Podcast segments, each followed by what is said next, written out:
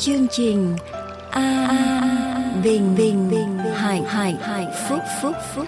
Nơi lời của thượng đế được rao giảng.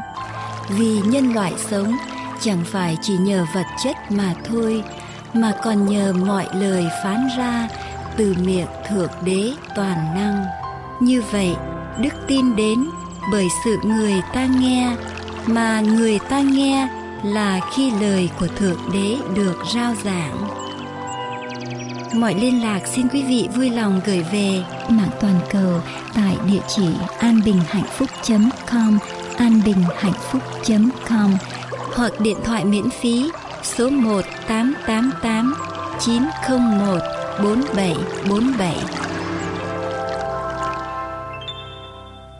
Kính lại Chúa, cầu xin Ngài ban thánh linh của Ngài trong giây phút này để dẫn chúng con vào ở trong lời của Chúa, cho chúng con nghe được tiếng phán của Ngài, biết được ý muốn của Ngài và ban cho chúng con quyền năng để chúng con lớn lên trong đức tin bởi lời của Chúa. Chúng con tạ ơn Ngài. Chúng con cầu nguyện ở trong danh của Đức Chúa Giêsu là đấng cứu thế. Amen.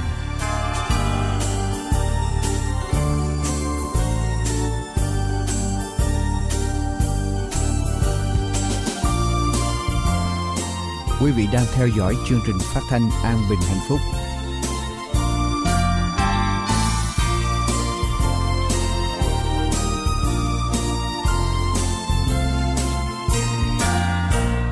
Nguyện tình yêu thương rơi luôn cao siêu, xin niềm vui thiên đàng hạ trần nguyện ngài luôn ngự giữa chúng con đây và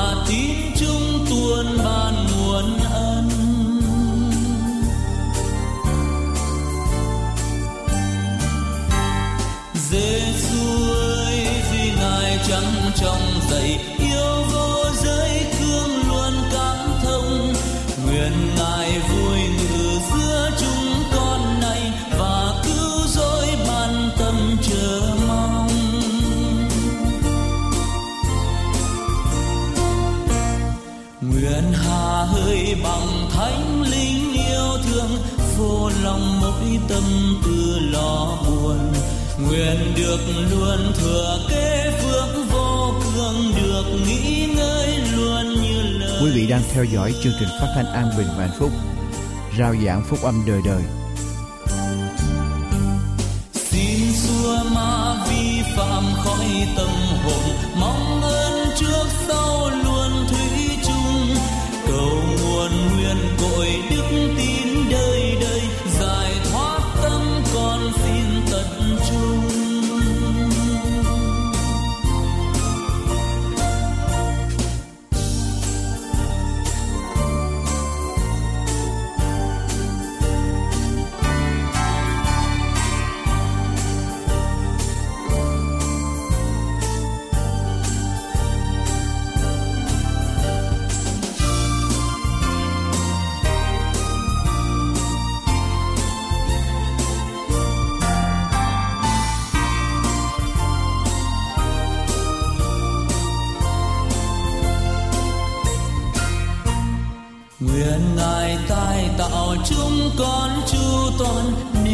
được mãi trăng trong vô ngần nguyện được xem nguồn cứu ân tuôn tràn, được chúa phúc hồi hoàn toàn thay Chương trình An Bình và Hạnh Phúc.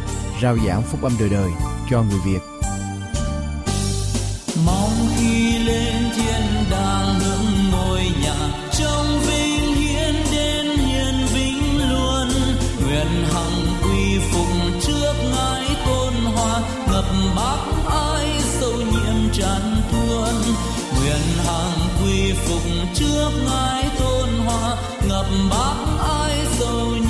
Tràn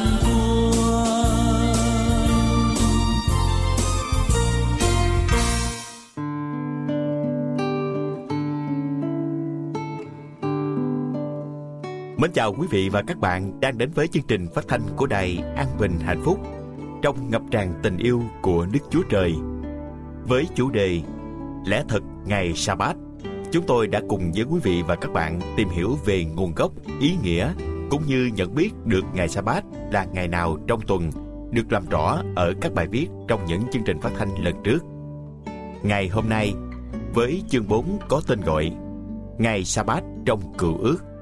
Chúng tôi xin mời quý vị và các bạn hãy cùng chúng tôi tìm hiểu xem Kinh Thánh Cựu Ước nói về ngày Sa-bát như thế nào. Để không làm mất thời gian của quý vị và các bạn, sau đây chúng tôi xin mời quý vị và các bạn chúng ta hãy cùng nhau bắt đầu tìm hiểu điều này qua nội dung phần 1 của chương 4 với bài viết sau đây. Ngày Sa-bát trong Cựu Ước Trong chương này, chúng ta sẽ bàn về ngày Sa-bát trong Cựu Ước. Trong Cựu Ước, chữ Sa-bát được nhắc đến khoảng 74 lần trong 61 câu.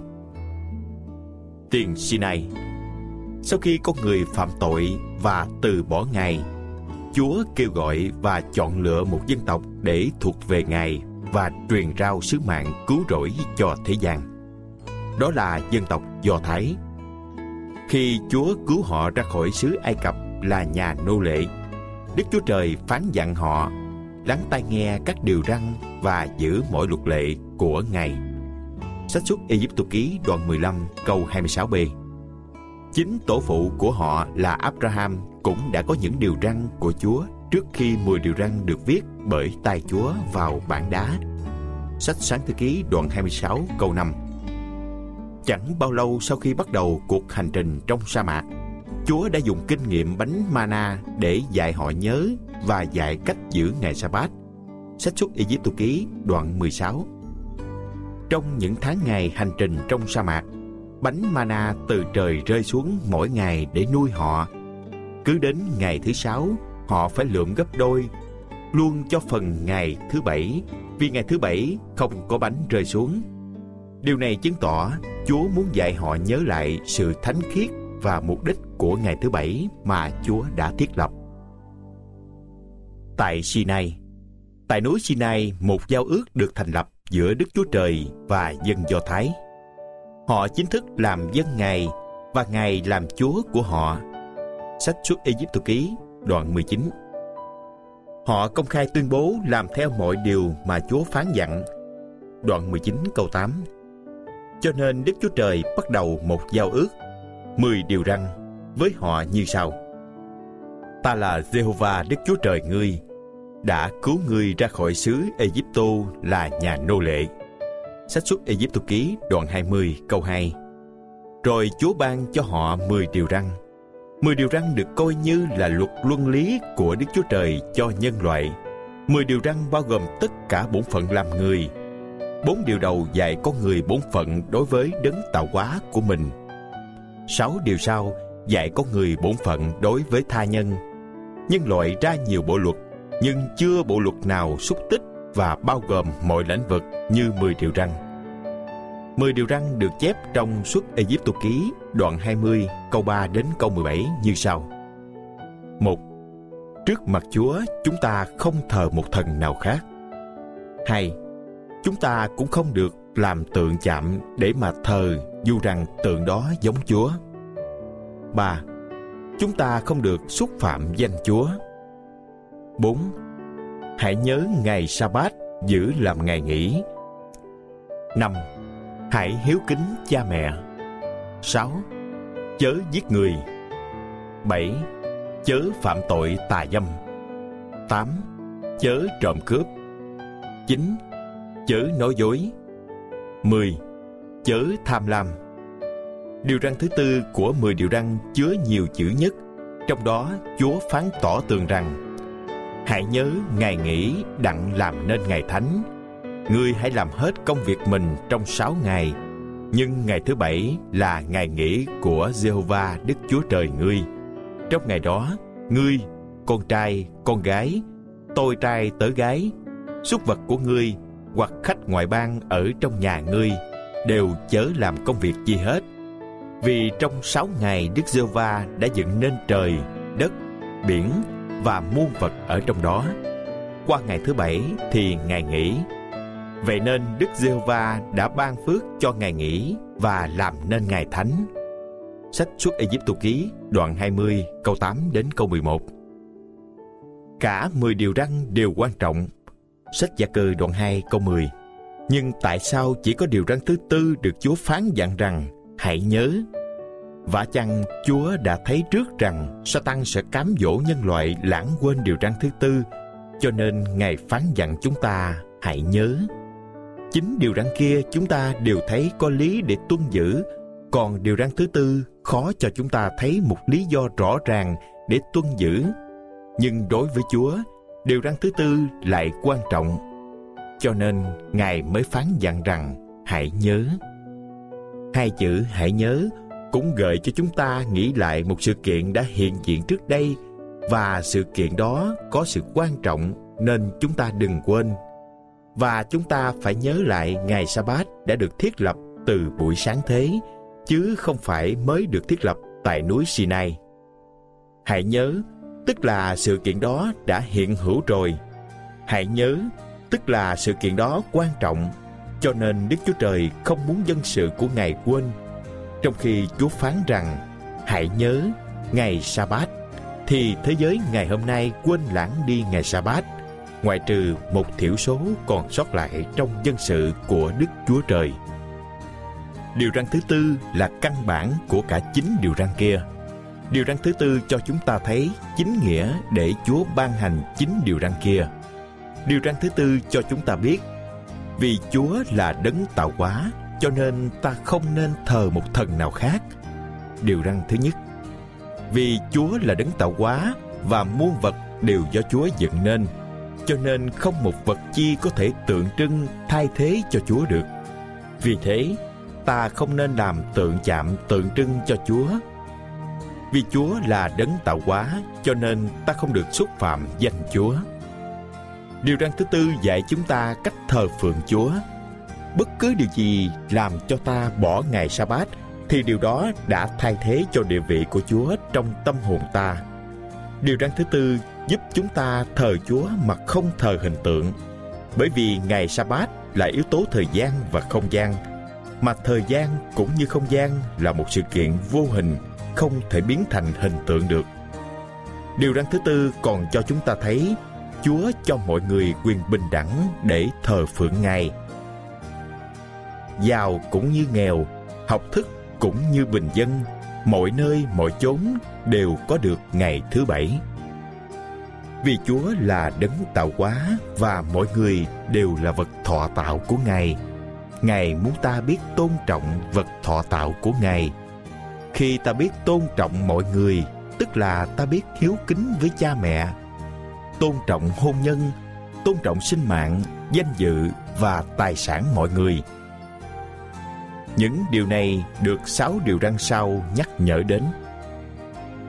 Kính thưa quý vị và các bạn nghe đài thân mến, chúng tôi vừa gửi tới quý vị và các bạn nội dung phần 1 của chương 4 có nhan đề Ngày sa bát trong cựu ước.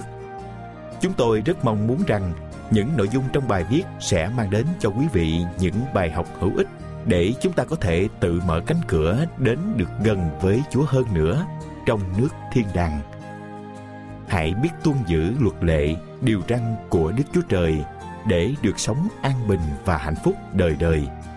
Xin cảm ơn quý vị và các bạn đã lắng nghe bài viết của chúng tôi ngày hôm nay.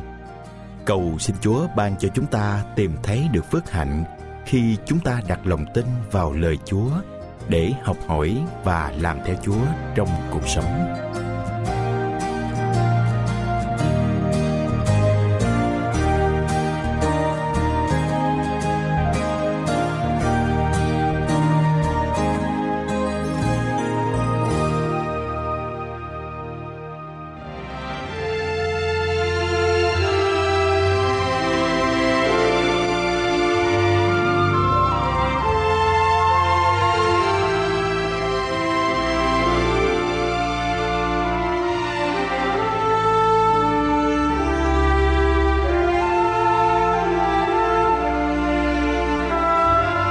Kinh thánh có chép rằng lời Chúa là ngọn đèn cho chân tôi, ánh sáng cho đường lối tôi. Kính mời quý vị lắng nghe lời Thượng Đế trong Kinh Thánh qua tôi tớ của Ngài là Mục sư Dương Quốc Tùng.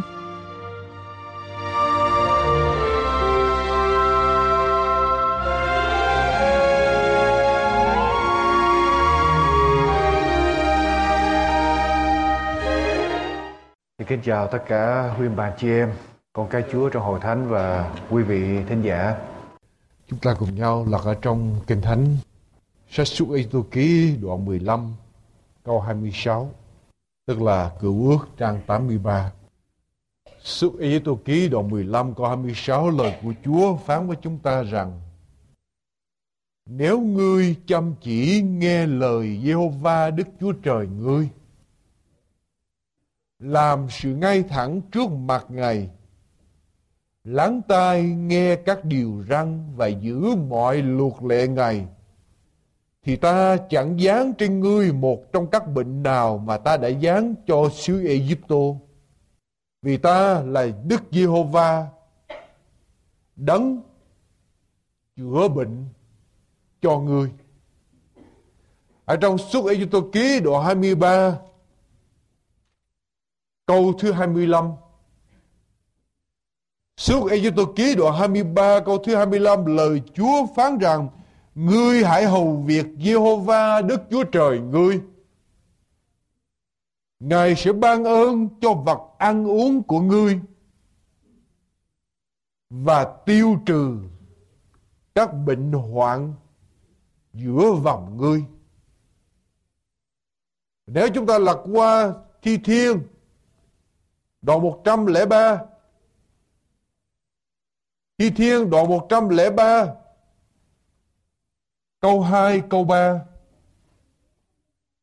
Hỡi lên hồn ta Hãy ngợi khen Đức Giê-hô-va Chớ quên các ân huệ của Ngài. Ấy là Ngài Tha thứ các tội ác ngươi Chữa lành mọi bệnh tật ngươi.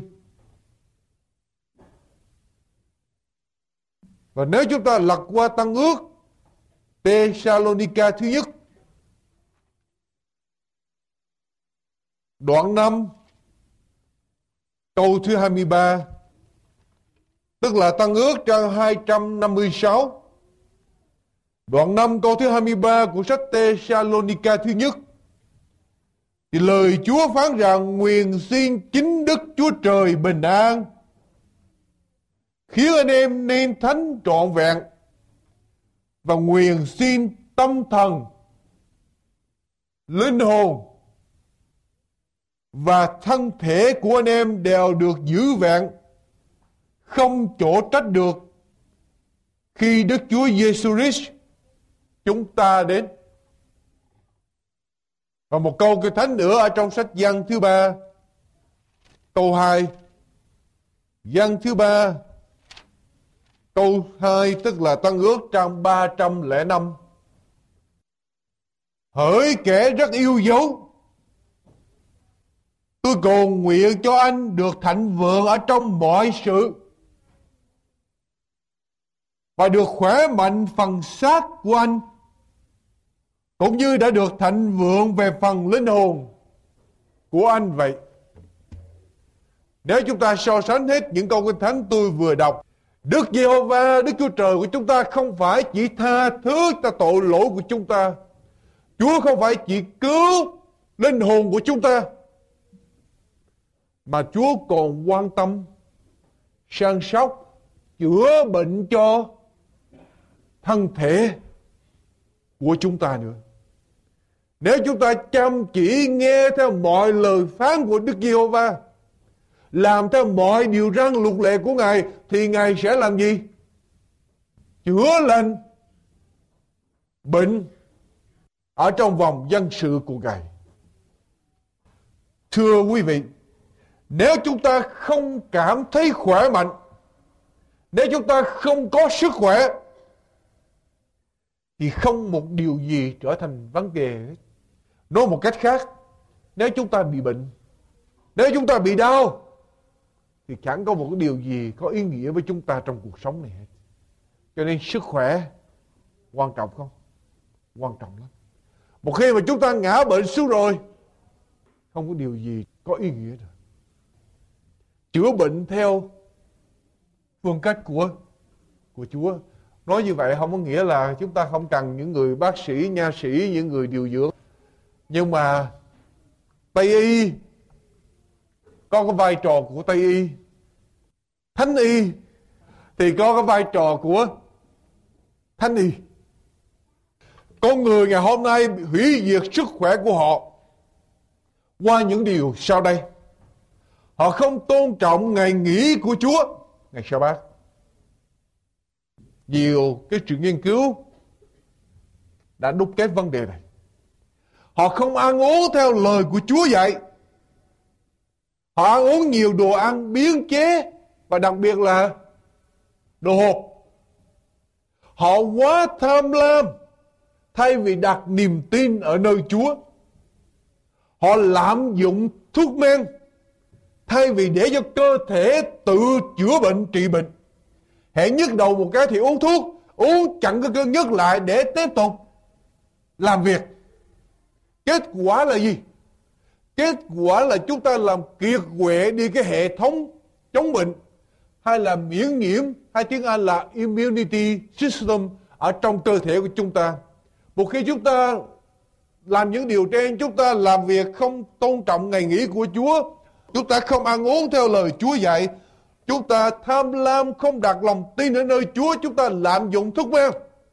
Chúng ta sẽ làm kiệt quệ đi cái hệ thống chống bệnh ở trong cơ thể của chúng ta. Rồi chuyện gì xảy ra? Chúng ta lạm dụng thuốc men nhiều quá khiến cho thuốc men không còn có hiệu quả nữa ở trong cơ thể của chúng ta. Trụ sinh ngày hôm nay không còn có hiệu lực nữa. Tôi nhớ cách đây mười mấy, hai mươi năm người ta chế ra thuốc aspirin. Rồi sau đó là Tylenol. Tylenol rồi cuối cùng cũng không đủ Astra strength Telenor, rồi extra strength Telenor không đủ nữa Advil rồi Advil không đủ nữa bây giờ lên cái gì? Đủ hết.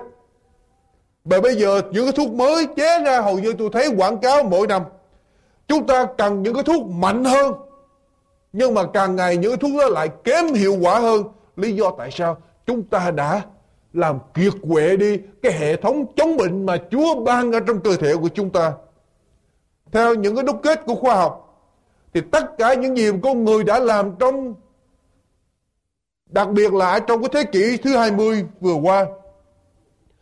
Ngày hôm nay nhân loại nhân loại của chúng ta mang lấy cái hậu quả là đặc biệt ở trong cái thập niên 90, 80 và 90 này con người của chúng ta làm kiệt quệ đi cái hệ thống chống bệnh ở trong cơ thể để rồi chúng ta bị những cơn bệnh như là ung thư, AIDS, chronic fatigue syndrome, candida, autoimmune disorder, allergy, Legionnaires, Lou Gehrig's và vân. Những cái bệnh toàn là những cái bệnh xảy ra vì cái hệ thống chống bệnh của cơ thể của chúng ta bị kiệt quệ và chúng ta bị những cái bệnh đó, quý vị chỉ nghe S nhưng mà quý vị không biết còn có những bệnh như là chronic fatigue syndrome, nó cũng gần giống như S ung thư là một cái cách tức là cơ thể, cái hệ thống miệng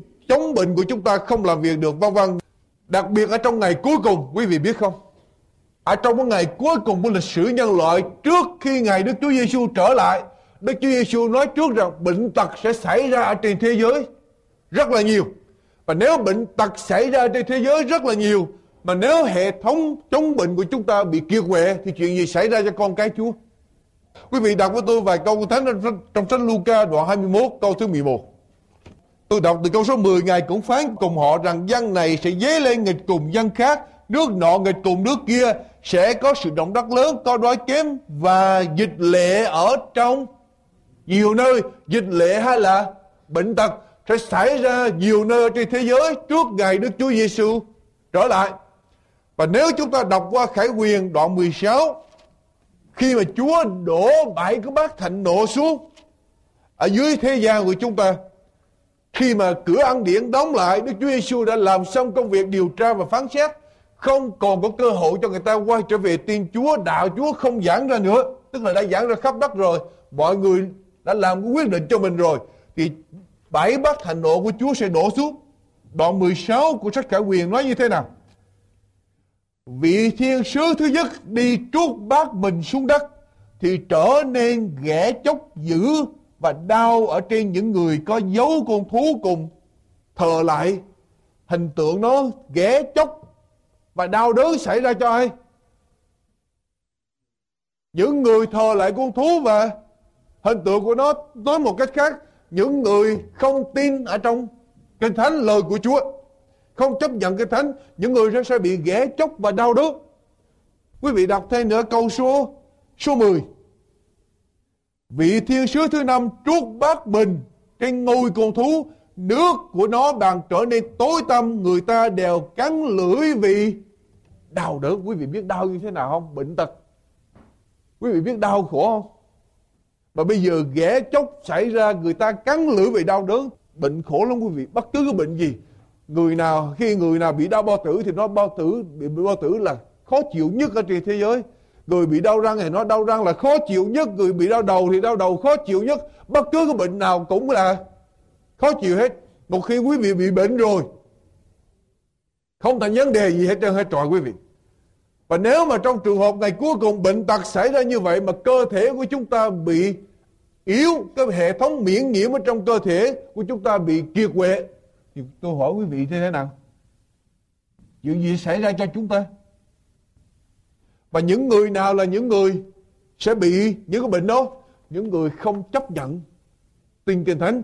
Tin kinh thánh là lời của Đức Chúa Trời và sống theo thì chúng ta nên tập sống theo thánh y tức là chữa bệnh theo kinh thánh. Ngày hôm nay người ta trở lại nghiên cứu vấn đề này rất nhiều. Tôi không ngờ, thưa quý vị. Hàng triệu cơ đốc nhân bị khổ sở vì kém sức khỏe và chết sớm không cần thiết.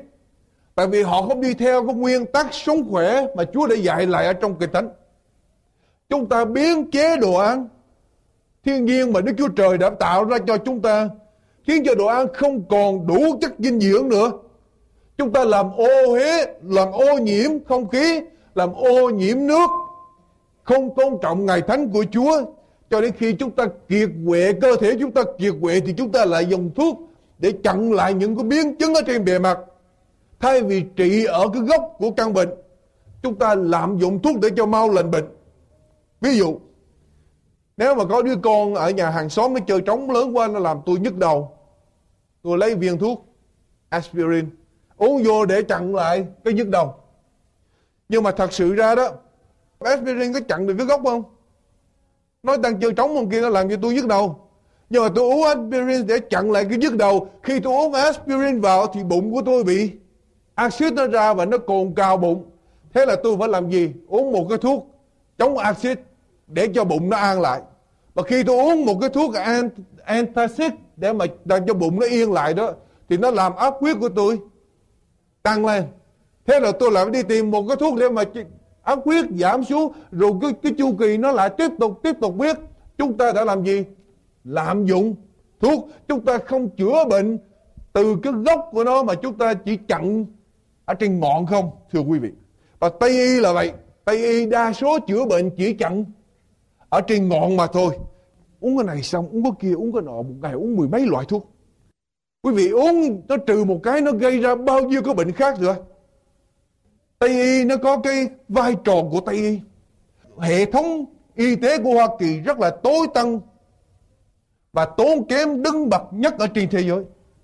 Chữa những cái bệnh ngặt nghèo gọi là acute critical care thì không ai sánh kịp hết.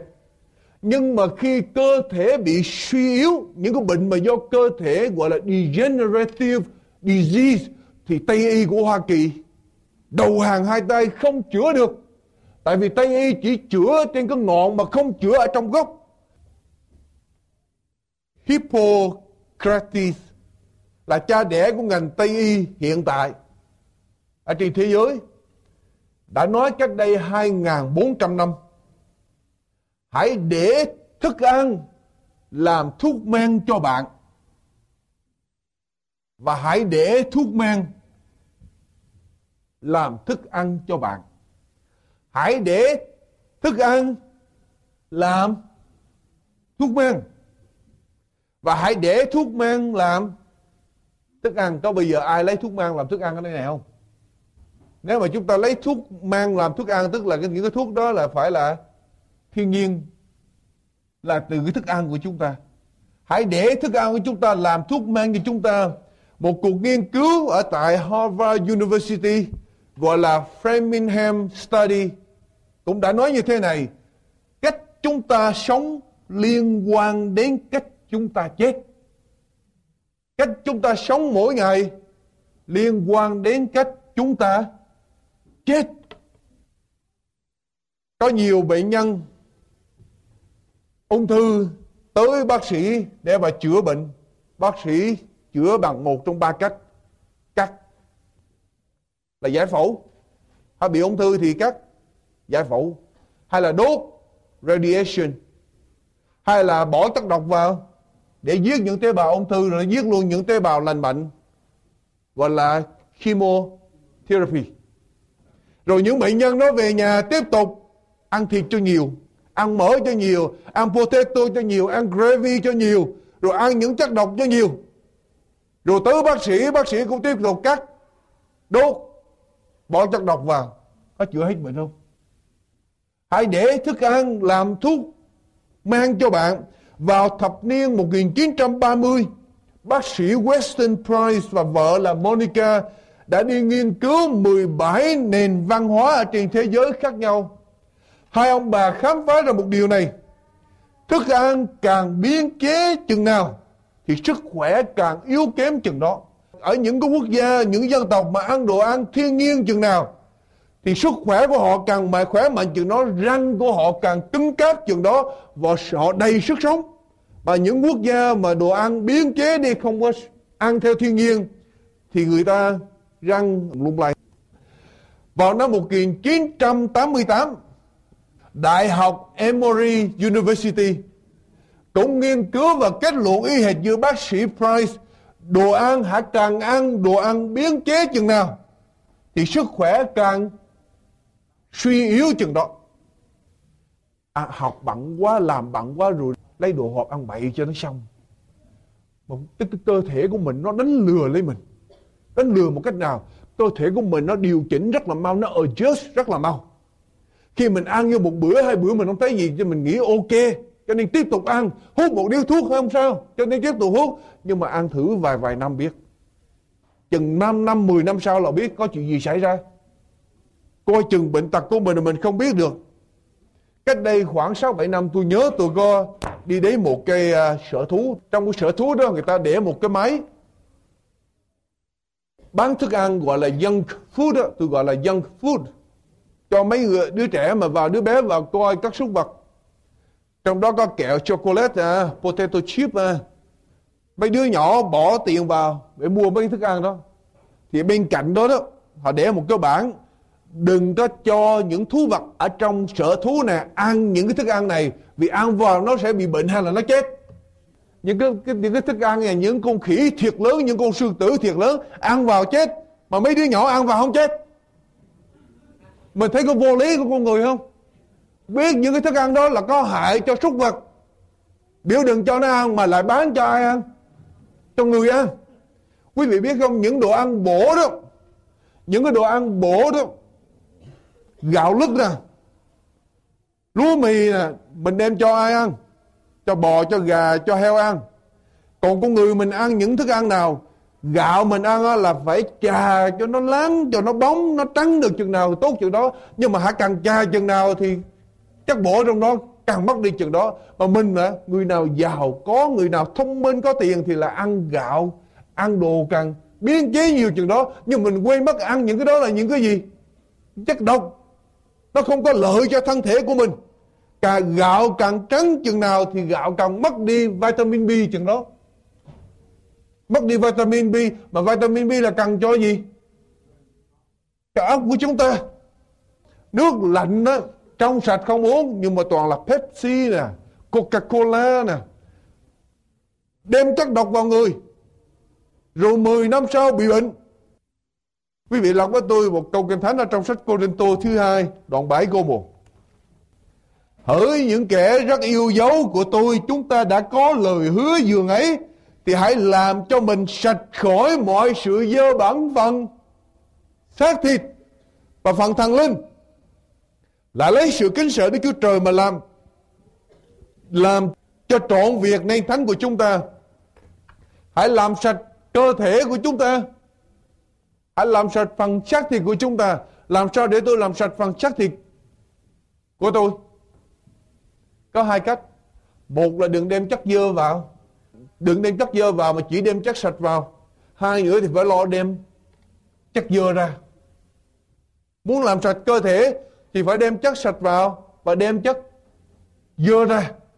Làm sao để chúng ta đem lọc những cái chất độc ở trong người ra, uống nước uống nước trong nước lọc, uống nước lọc, uống nước lọc. Cho nên chỉ có nước lọc là tốt nhất. Thanh niên đừng có học học quá rồi uống cà phê luôn. Uống thuốc chống ngủ luôn để mà lo học, rồi giết cái cơ thể của mình uống nước lọc, sạch. Nấu chín là tốt dực không khí ở trong nhà cần phải được thoáng khí. Có nhiều gia đình đóng cửa kín mít trước sau cửa sổ, nấu ăn luôn ở trong nhà. Rồi nằm ngủ hít thở tất cả, mình thở, mình mình lấy cái dưỡng khí vào mình đưa tháng khí ra. Rồi cái tháng khí nó mình không mở cửa nó đi đâu. Nó ở trong nhà. Nó khiến cho đầu óc của mình chứa chất độc cho nên chẳng những uống nước lọc không mà cần phải mở cửa cho. Có thoáng khí, không khí ở bên ngoài, nó vẫn sạch hơn là không khí ở trong nhà của mình. Tập thể dục. Tập thể dục là quan trọng. Đừng có hút thuốc. Hút thuốc tức là đem chất độc vào. Bị bệnh khổ lắm quý vị. Có nhiều người nói, ôi, tôi không thành vấn đề. Bệnh cũng được. Thôi giờ tôi cứ ăn, uống, cứ làm theo ý tôi. Nhưng mà tao hồi ngã bệnh xuống rồi, khổ không? Mình chẳng những khổ mình mà khổ những người chung quanh nữa Bây giờ tôi muốn đi đến thức ăn mà Chúa dạy. Chúa dạy chúng ta trong sách Lê Vi Ký đoạn 3 câu thứ 17 là đừng có ăn mỡ và ăn huyết. Mỡ thú vật bất cứ con nào, ngay cả con con bò, con gà cũng không được. Không được ăn. Chỉ ăn chất béo của ngũ cốc và trái cây của của ngũ cốc thì được, của đậu thì được. Đừng ăn mỡ động vật và chỉ có khoảng 30% tổng số năng lượng của thức ăn đến từ chất béo của ngũ cốc. Điều đó cần thiết 30% tại vì những chất béo đó nó giúp cho cơ thể của chúng ta tạo ra cell membrane tức là cái màng của những cái tế bào mở làm hư hại lớp màng của tế bào ở trong cơ thể mở làm ngắn mạch máu khiến cho các cơ quan ở trong cơ thể thiếu chất dinh dưỡng khiến cho chúng ta dễ bị bệnh tim, dễ bị ung thư và mau bị già. Cái này ai mà sợ già đó thì đừng có đừng ăn mỡ động vật. Đa số thức ăn của chúng ta phải đến từ trái cây và rau cải. Trái cây ngũ cốc và rau cải là trong sách sáng thế ký đoạn 1 câu 29. Sáng thế ký đoạn 1 câu 29. Đức Chúa Trời lại phán rằng này ta sẽ ban cho các ngươi mọi thứ cỏ kết hụt mọc khắp mặt đất và các loài cây xanh quả có hụt giống. Ấy sẽ là đồ ăn cho các ngươi. Mọi thứ cỏ kết hụt mọc khắp mặt đất và các loại cây xanh quả có hột giống. Ấy sẽ là đồ ăn cho các ngươi. Và rồi ở trong đoạn 3 câu số 18 ngươi sẽ ăn rau của đồng ruộng, tức là rau cải, ngũ cốc, trái cây trái cây, rau cải, ngũ cốc, legume, đậu và các loại hột chứa đầy chất dinh dưỡng ở trong đó. Các nhà nghiên cứu tìm thấy ở trong những thức ăn thiên nhiên chưa biến chế chứa đựng những chất như sau hơn hai chục ngàn chất bioflavonoid khác nhau Nghe cho kỹ hơn hai chục ngàn chất bioflavonoid khác nhau. Những chất này chống lại oxy hóa và làm giảm bệnh tật, ngăn chặn bệnh tật ở trong cơ thể của chúng ta. Những chất như là trái cây, rau cải, ngũ cốc, legume, đậu vân vân chứa hơn 800 chất carotenoid khác nhau để kích thích hệ thống chống bệnh của cơ thể chúng ta và làm cho chúng ta lâu bị già khoa học đúc kết.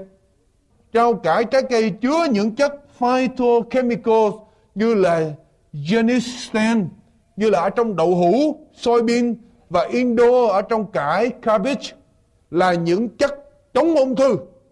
Cabbage tức là bắp cải. Ở trong rau cải trái cây chứa nhiều chất potassium. Tôi đọc lại ở trong cơ bản ở trong những cơ bản khuyến khích về ăn uống của Quốc hội Hoa Kỳ của Liên Hiệp Quốc của Bộ Canh nông Hoa Kỳ đều khuyến khích chúng ta ăn nhiều potassium và ít sodium.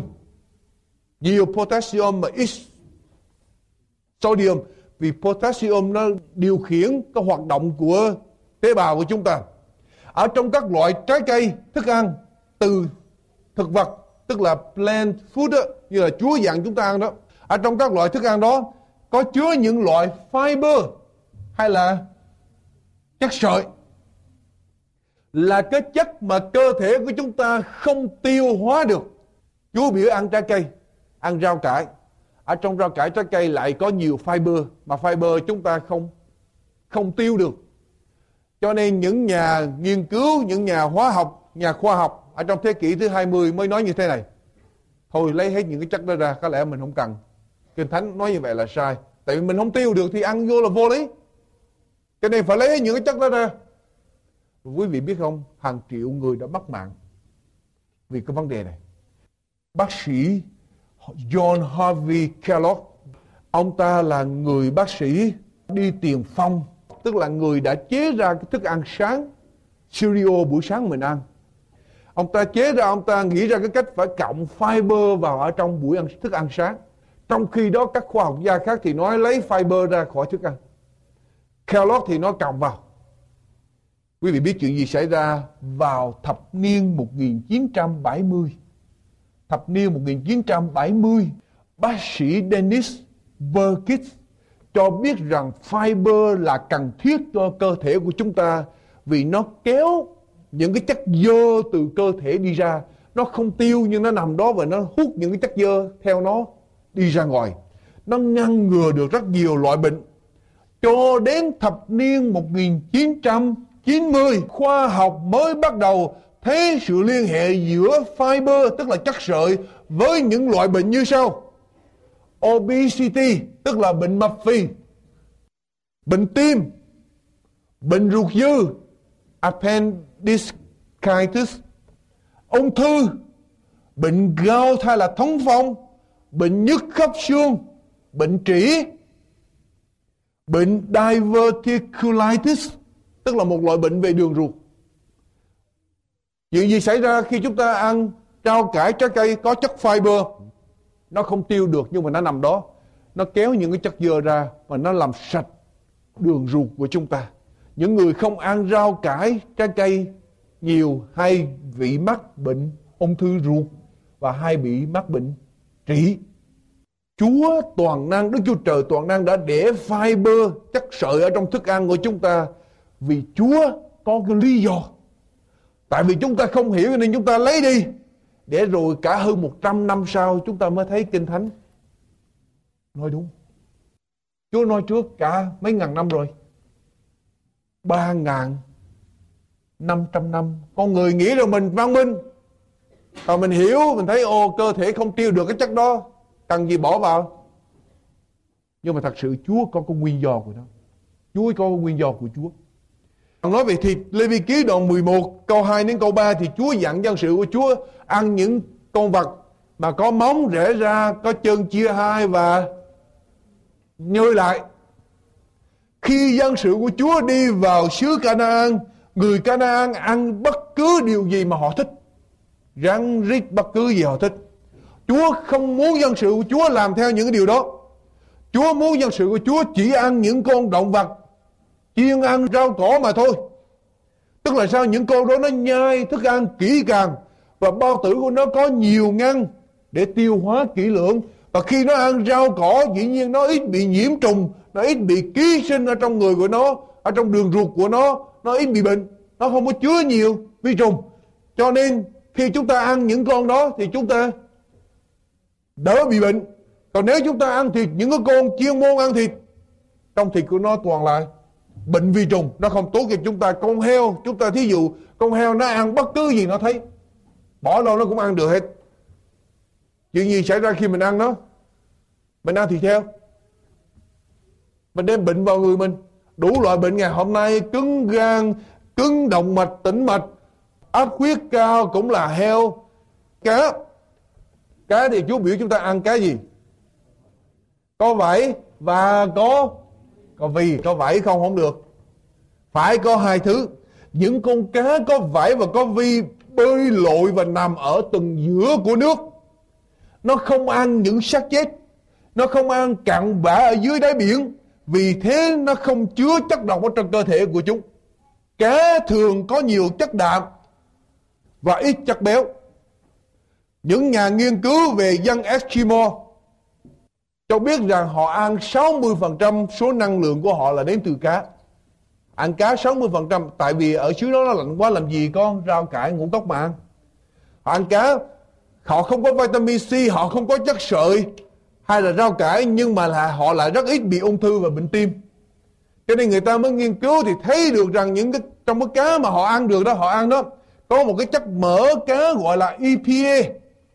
Thì ngày hôm nay người ta cho biết cái chất mỡ cá đó nó có thể chữa được bệnh sưng khớp xương, tức là arthritis, gia tăng cái hệ thống miễn nhiễm, tức là hệ thống chống bệnh ở trong cơ thể chúng ta, làm mỏng máu ở trong cơ thể để tránh bị stroke. Và hệ thống tuần hoàn làm việc hữu hiệu hơn. Nó cung cấp một cái loại chất béo cần thiết cho ốc để làm việc.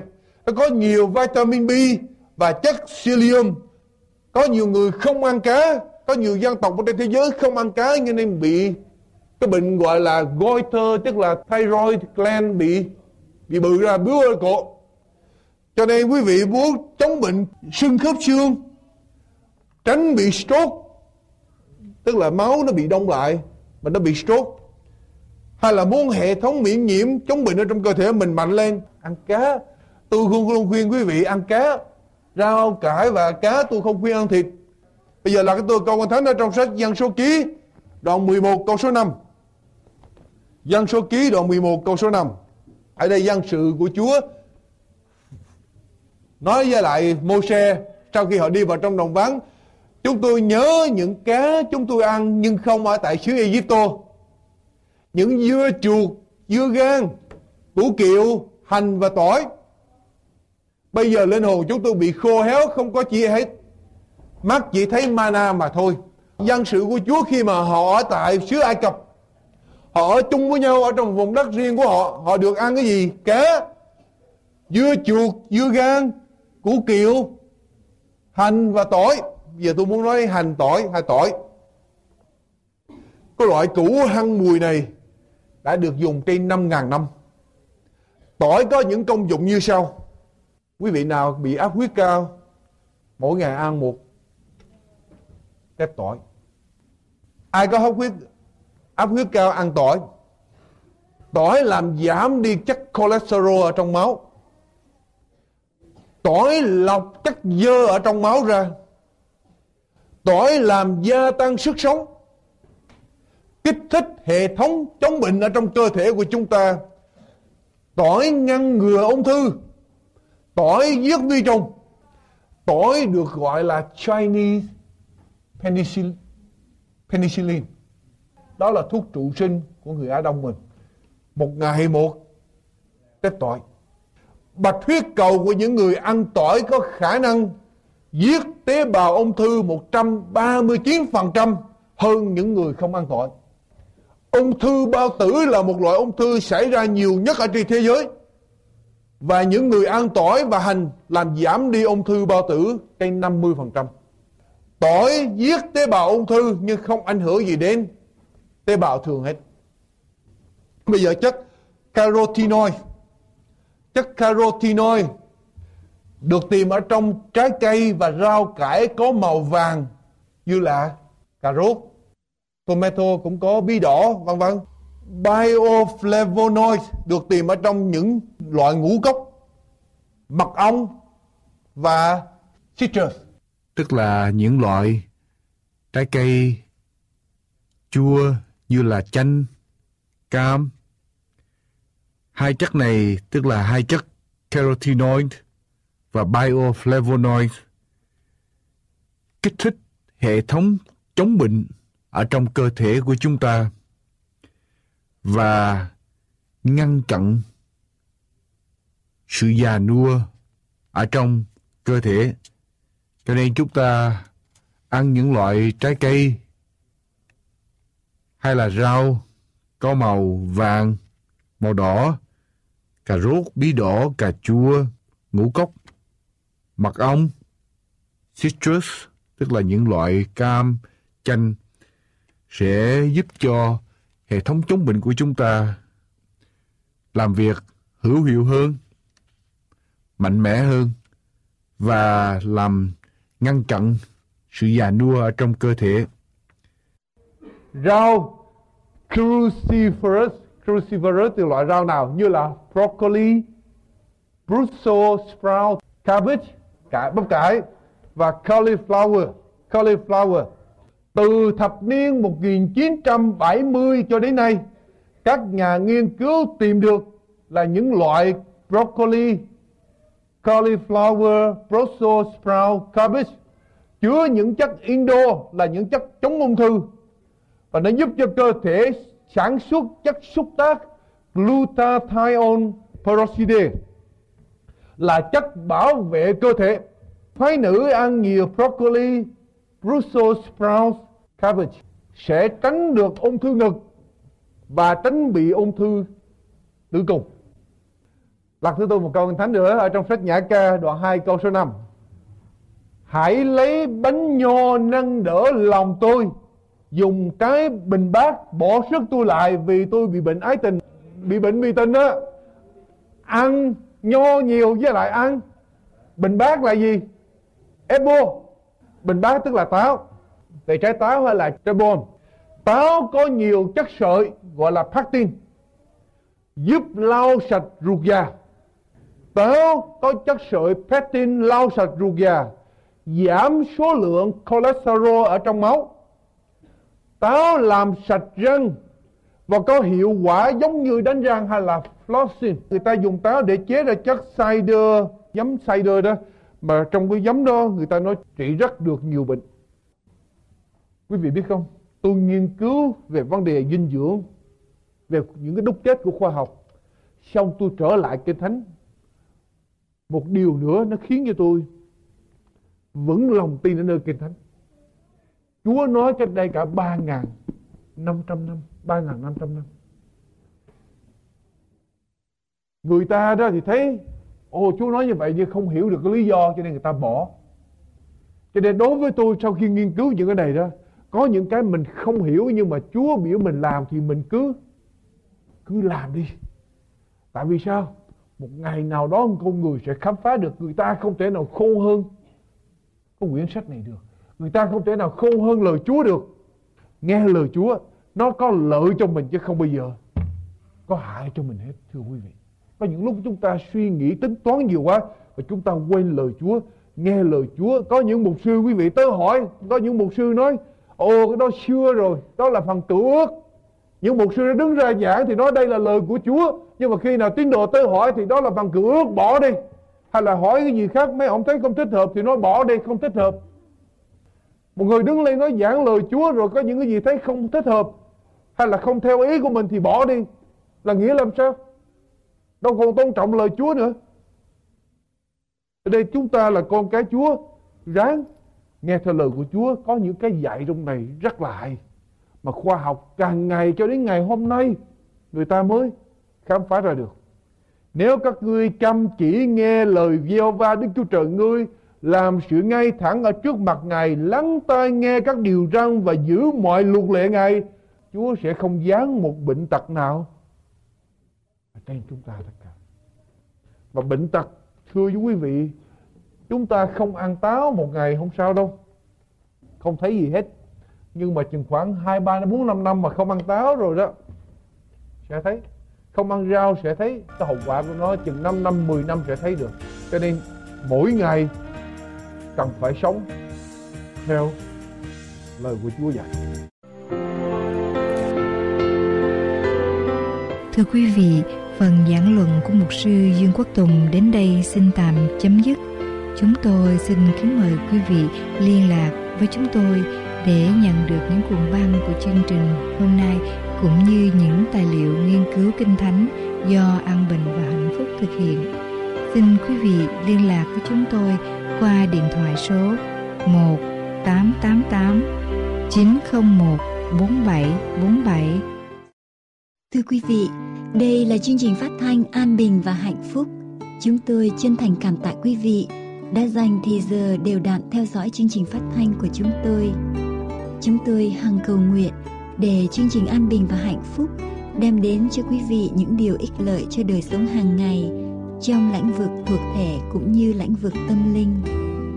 Chúng tôi rất mong ước được nhận những cánh thư tâm tình, chia sẻ những ơn phước cũng như đóng góp những ý kiến hỗ giúp cho chương trình phát thanh mỗi ngày mỗi vững mạnh hơn. Mọi liên lạc thư tín, xin quý vị vui lòng gửi về chúng tôi qua một trong các địa chỉ sau đây. An Bình Hạnh Phúc Radio, P O Box 6130 Santa Ana, California 927 06 USA An Bình Hạnh Phúc Radio. P O Box 6130 Santa Ana.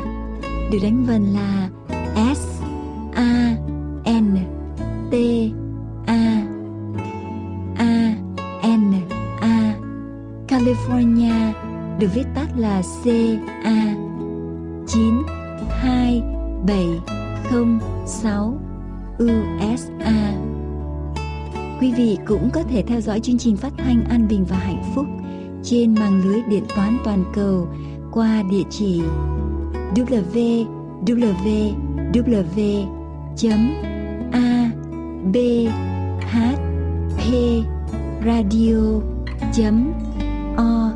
R G, Xin lặp lại. W W W chấm A B H P radio chấm O R G. Chúng tôi chân thành cảm tạ sự hy sinh của quý vị để gửi cho chúng tôi những cánh thư chia sẻ những ơn phước mà quý vị nhận được từ chương trình phát thanh. Nguyện xin Thượng Đế Toàn Năng ban ơn dồi dào trên đời sống của mỗi quý vị. Xin quý vị tiếp tục theo dõi chương trình phát thanh hôm nay. Chương trình An Bình Hạnh Phúc đến đây tạm chấm dứt xin quý vị vui lòng liên lạc để nhận những tài liệu nghiên cứu về Kinh Thánh do An Bình Hạnh Phúc ấn hành. Xin quý vị gọi điện thoại số 1888 901 4747 1888 901 4747 hay địa chỉ mạng anbinhhạnhphúc.com anbinhhạnhphúc.com Nguyện cầu Thượng Đế Toàn Năng ban ơn trên quý vị và gia quyến. Xin kính chào tạm biệt.